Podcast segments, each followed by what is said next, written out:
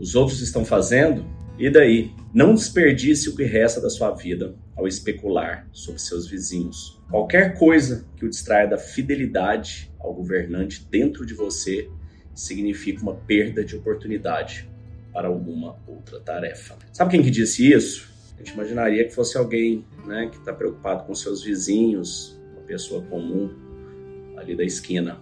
Mas não, quem disse isso foi Marcos Aurelius, em seu diário, escrevendo para si mesmo o imperador romano né, mandava em todo mundo conhecido da época, dois mil anos atrás, e estava escrevendo para ele mesmo, nas suas lembretes em seu diário, se lembrando para não se especular sobre seus vizinhos. Quanto que a gente imaginaria que um governante desse calibre né, viveria com esse tipo de pensamento? Mas perceba que os seres humanos né, são iguais, qualquer que seja o volume de poder que ele tenha, né, mesmo vivendo há dois mil anos ou hoje, é, as questões humanas são as mesmas, elas permanecem as mesmas. Isso é o que é incrível do estoicismo.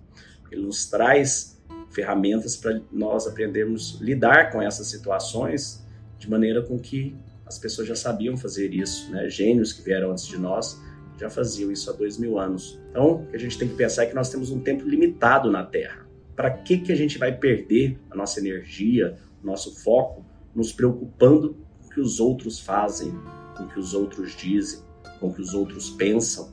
O que, que isso vai mudar realmente na sua vida?